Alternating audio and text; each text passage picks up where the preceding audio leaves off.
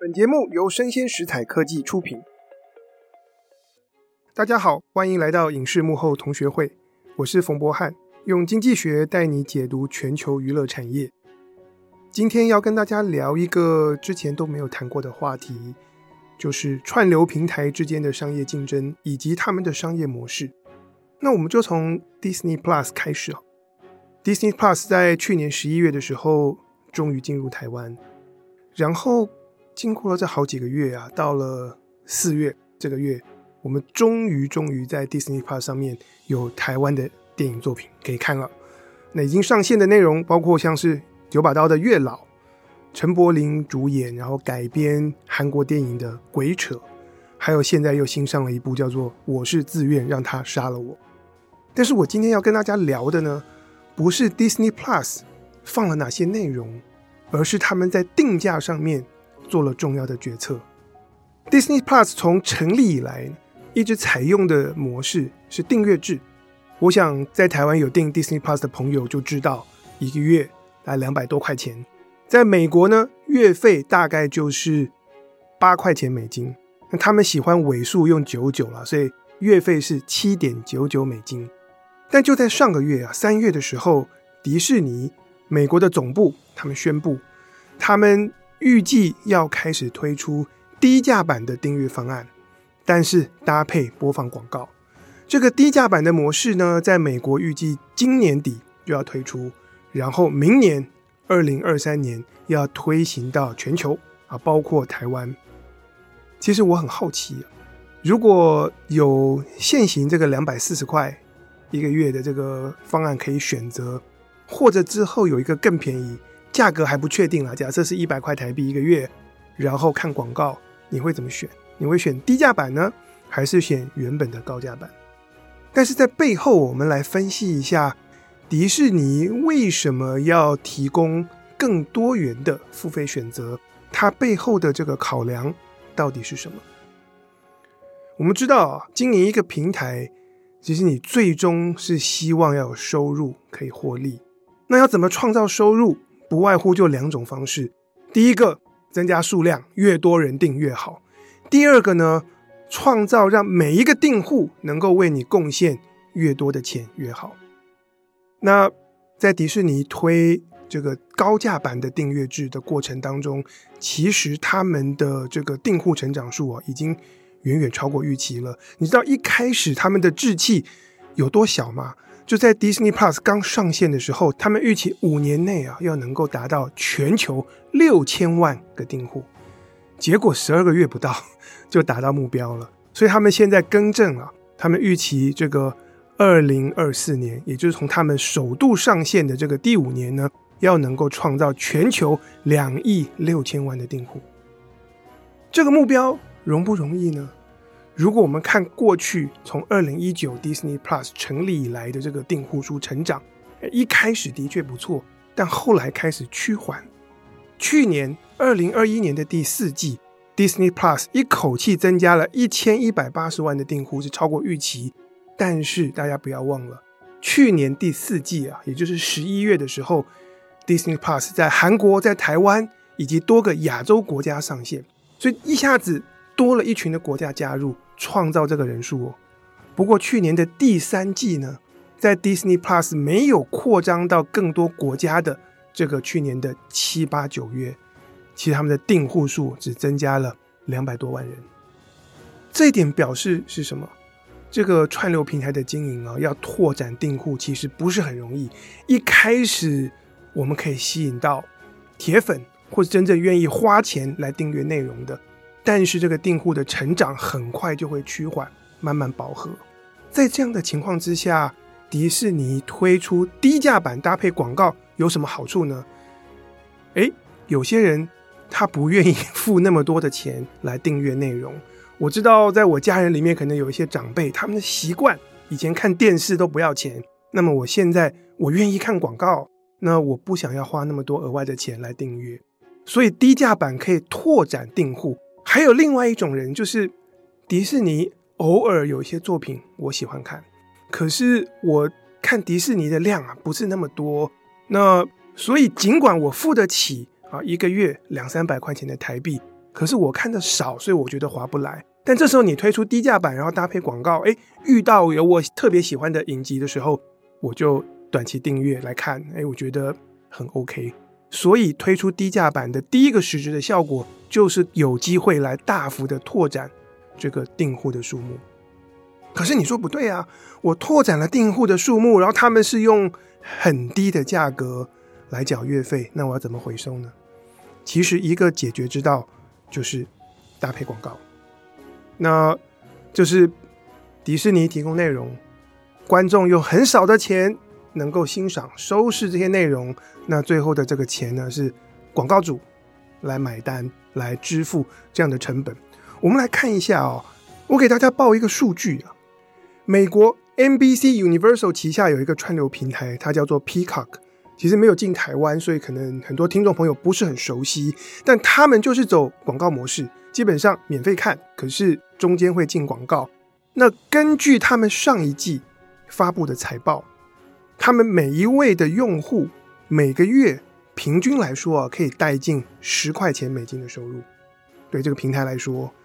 但是 Disney Plus 呢，他们在北美每一位用户平均每个月可以带进的收入是。六点六八美金，哎，其实比走广告模式的平台还要来得少一些。所以，我们想象啊，Disney Plus 采用低价搭配广告的模式，应该有机会啊，创造一笔可观的这个广告收入。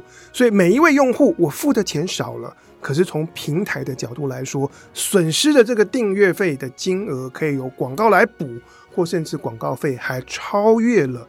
订阅费的损失，从另外一个角度，从广告主的角度来看，我觉得下广告的需求是很扎实的存在。你可以想象，过去十年来，传统的电视或者有线电视啊，就面对剪线潮，我们看电视的人越来越少。可是以前在我们看连续剧的时候，或者看综艺节目，那是。穿插各种的广告、商品，然后生活各方面的资讯可以传递给我们。现在我们不看那些东西了，那当然有些人改成去滑脸书啊、Instagram 去看这些社群网站，当然带动了这个社群网站上面的这个广告的大幅的兴起。可是我们在做不同的活动、吸收不同的内容的时候，我们整个人的心智状态会不一样啊。我会觉得我自己在看戏的时候，或看综艺节目。竞赛节目的时候，诶，有些广告或许真的蛮容易入口啊，让我搭配了戏剧，能够顺道一起看下去。那诶，随着大家都不看电视，这样的机会开始减少，然后新兴的串流平台又纷纷都是订阅制，没有广告。那在这个时候，我们看到美国有 Peacock 或接下来迪士尼，他们要开始这个愿意播广告，我觉得广告主的需求是存在，而我也相信。会有一定比例的人啊，他们愿意忍受广告，然后为了付少一点的钱，或者是我有更机动性的，可以在不同的串流平台之间来流转。所以这样加在一起，迪士尼预计推出这个低价版搭配广告的订阅模式，我们可以看到它有机会来创造额外新一波的这个订户的成长，同时新加来的这些订户。他们为迪士尼贡献的这个每月收入，也有可能是维持在原本的水准，或甚至更高。讲到这里啊，你可能觉得说，我们谈商业模式，好像是一件很复杂的事情。迪士尼推出两种方案：高价版、低价版，然后低价版又搭配广告等等。所以在这里呢，我先帮大家补充一个基本知识，就是串流平台的商业模式。总共有些什么？我们了解了这点以后，你会发现，这个不同的商业模式啊，就像是我们搭积木，它们可以互相的排列组合，然后形成我们所看到的真实世界里面所接触到平台提供的各种多元多样的选择。那么，串流平台的商业模式有哪些种呢？第一种叫做订阅制，英文叫做 SVOD。S 的意思是 subscription，也是订阅。VOD 就是指我们的影音内容是可以随选，所以我们现在多数大家会关注的串流平台都属于 VOD。第一种商业模式就是订阅制，那我们就是缴月费或缴年费，内容吃到饱。最典型的例子就是 Netflix，或者是现在的 Disney Plus 都是这样。第二种商业模式呢，叫做 AVOD。这个 A 指的是 Advertising，用广告模式的这个串流平台。那推到极致呢，基本上这样的平台是不用钱的，你随时连上去，注册一个账号就可以看。那但是它会穿插广告。我想在台湾的听众朋友当中，大家应该都非常的熟悉，就是免付费版的 YouTube 就是这样。当然，YouTube 它其实混搭了，因为它前几年推出了 YouTube Premium，那么我付一个少少的月费，我就可以免看广告。我自己就有订 YouTube Premium，这是第二种广告模式。第三种串流平台的商业模式是什么呢？你猜到了吗？它叫做 TVOD。这个 T 指的是 Transactional。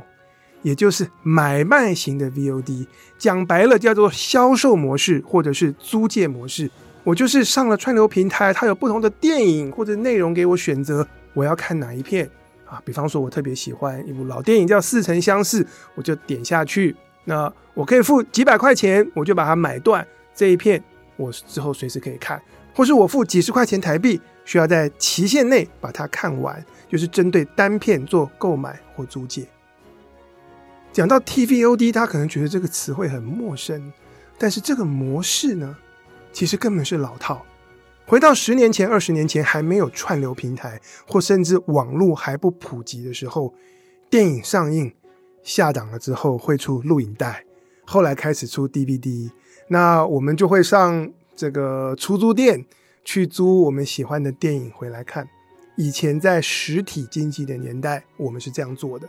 不过那时候，后来我到美国去念书，呃，反正学校助教有薪资，有一些经典老片啊，像是《魔戒》或者《哈利波特》，我就是整套 DVD 把它买回来，还可以看幕后花絮。这一些商业模式都是属于我直接把这个作品买回家，或者是租回家来看。以前透过 DVD 的模式，现在在串流平台上面叫做 TVOD（Transactional VOD）。那你说我们在哪里可以见到这个模式呢？去年底，YouTube 它不是推出了 YouTube Movie 这样的模式吗？所以在 YouTube Movie 底下，你会看到不同的电影，有一些其实还蛮近期，然后蛮知名的，也有更多是艺术片或者是一些老电影。那你可以针对你喜欢的单片，可能这些作品。在 Netflix 上也看不到，在 Disney Plus 上面也看不到。那你付一点钱，那你可以买了终身可以看，或者是付少少的钱，短期必须要在几天内看完。从这里啊，我们可以看到，其实技术不停的在改变，在推陈出新，可是背后的那个商业模式，其实就是那么几套。那在实体世界跟在数位的世界啊。其实是用同样的这个商业规则在进行，所以三种模式帮大家复习一下，分别是订阅模式、广告模式以及购买或租借模式。那么这些模式放在一起，并不是一次只能用一套，而是不同的模式它可以混搭，像搭积木一样这样子来组合。我们刚才已经看到，YouTube 就是采用混搭的方式，你可以免费。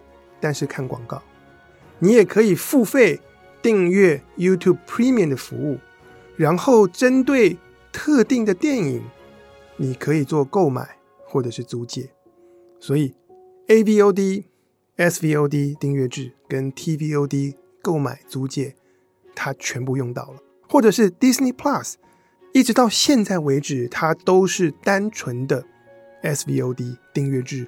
可是，在明年他们就要推出低价版看广告，所以我们看到广告模式跟订阅模式并不是零跟一两个极端的选择，而是在中间啊，我们是可以有取舍的，不同价位的订阅费啊，可以对应到这个多寡不同的这个广告量。我们现在就了解了 Disney Plus 要调整它的价格结构跟商业模式，一个重要的考量就是为了开源，要创造更多的收入。但是如果我去细究啊，串流平台之间的竞争跟产业数据，其实背后还有一个苦衷啊。怎么说呢？当我们身为观众啊，觉得说哇，这么多国际平台，然后提供各种各样的优质内容，可以让我们随时选择，要看什么东西的时候，平台之间的竞争其实是非常的激烈，结果就造成了制作内容的成本啊大幅攀升。为什么？因为内容的投资就变成是各串流平台之间的军备竞赛。举例来说，几年前 HBO 的《权力游戏》在最后一季要完结的时候啊，他们每一季单集的制作费啊是高达一千五百万美金。折合台币呢是四亿五千万台币，在当年啊，三年前，这个制作费大概就是天花板了，就是我们在电视上或串流平台上面看到，不会有比啊《权力游戏》啊更豪华的制作。但是现在呢，Amazon Prime 他们要拍《魔戒》的剧集啊，《Lord of the Rings》，它单集的制作费呢，据说是《权力游戏》的四倍。也就是一集是六千万美金的制作费，为什么会这样？其实，在网络上面，我们要看这个平台，看那个平台，大家的选择变多了，自主性变高了，然后我们喜欢看那个最豪华、最细腻、最吸引人、有最高质感的作品。那当我们已经看惯了这些东西的时候，你可以想象啊，观众的胃口啊，或者观众的眼睛就开始变得刁钻。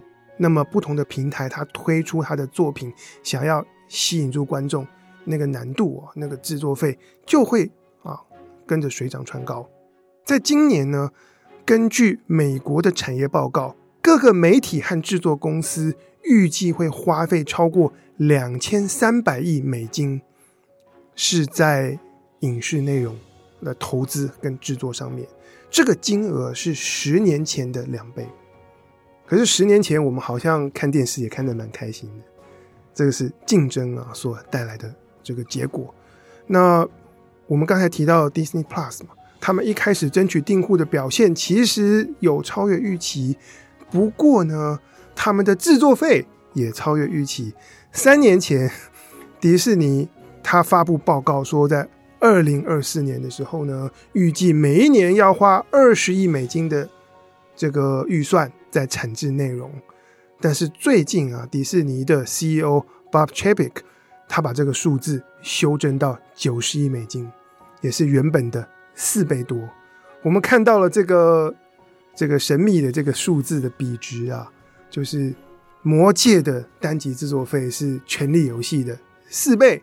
那迪士尼也把他们二零二四年在内容产制上面的这个预算呢，提高到。原本的四倍还有余。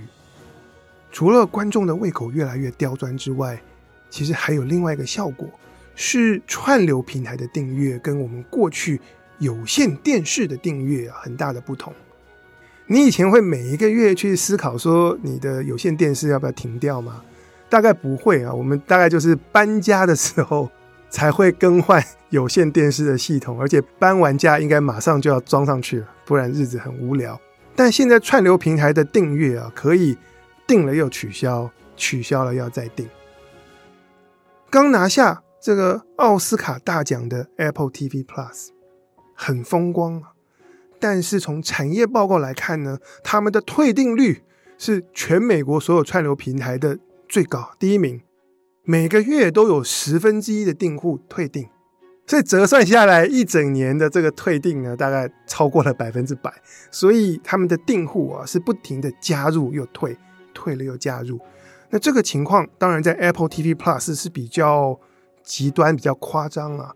可是对 Netflix 或者是 Disney Plus 来说，大家面对到同样的挑战，就是不只是扩张新的用户变得越来越难，要留住旧的用户的挑战呢，也是越来越艰巨。而这一些都需要靠更多、更高品质的内容啊，才能够做到。所以军备竞赛之下，大家的制作费水涨船高。所以平台要如何去设计它的价格结构和商业模式，就变得非常的重要。当然，在这个过程中也有很多不同的策略可以玩。比方说，在美国啊，迪士尼旗下它其实有三个串流平台：Disney Plus。另外还有一个运动的频道 ESPN Plus，也是串流平台版本的。然后另外迪士尼还有 Hulu，所以他们就推出 Disney Plus、ESPN Plus 跟 Hulu 三个串流平台包裹在一起，捆绑来订阅，那成效还不错。那或者呢，也有科技巨头把他们的串流平台跟其他的服务绑在一起销售，像 Amazon Prime 就是这样的例子。其实 Disney Plus 进入台湾，我们也看到他们选择跟台湾大哥大合作，所以五 G 电信服务搭配 Disney Plus 的订阅啊，可以有超值优惠。但即便如此啊，很多做产业分析的报告都指出，现行串流平台这样。大规模、大手笔的投资内容其实是没有办法永续的，所以最终呢，一定会出现阵亡，战争呢会出现伤亡，商战中的伤亡其实就是有一些跟不上的平台，他们可能会选择让自己被并购。接下来我们会看到越来越多媒体巨头或者是制作公司他们之间的合并。或者是原本第二大、第三大的串流平台去并掉几个其他小的平台或制作公司，让他们可以跟第一名的这个 Netflix 或甚至迪士尼有机会一较长短。比方说像 Amazon，他们就要并购这个米高梅制作公司。不过呢，这些并购啊，又是另外一个主题了。我们以后另外再挑一集，好好的来聊。在今天节目结束之前呢，我要问大家一个问题啊，Disney Plus 他们要推出低价版搭配广告，你觉得 Netflix 会不会也跟着这样做呢？还是 Netflix 继续维持他们既有的方案，是单纯的只能够订阅？根据这一点呢，其实也是不同的产业报告，很多人预期说 Netflix 应该会守不住，迟早会推出广告。但 Netflix 自己呢，是发表这个严正的声明。他说：“我们的团队向来不擅长广告，因为现在很多平台他们是传统媒体转型的，而他们过去在电视、在有线电视的时代就是走广告的模式，所以他们驾轻就熟。这一点我们 Netflix 不会。针对这一点呢，《经济学人》杂志的这个记者，他们特别去做了调查。他们去哪里查呢？”看人力银行，就发现从以前到现在，Netflix 从来没有真人启事要招聘啊擅长这个拉广告或者是做广告的人员。所以，经济学人的结论是，至少在可预见的未来，Netflix 会继续坚守订阅制，不会让广告啊越雷池一步。好，以上就是我们今天的内容，希望你喜欢今天这一集。欢迎订阅、追踪，并给我五颗星。我是冯博翰，影视幕后同学会，我们下次见。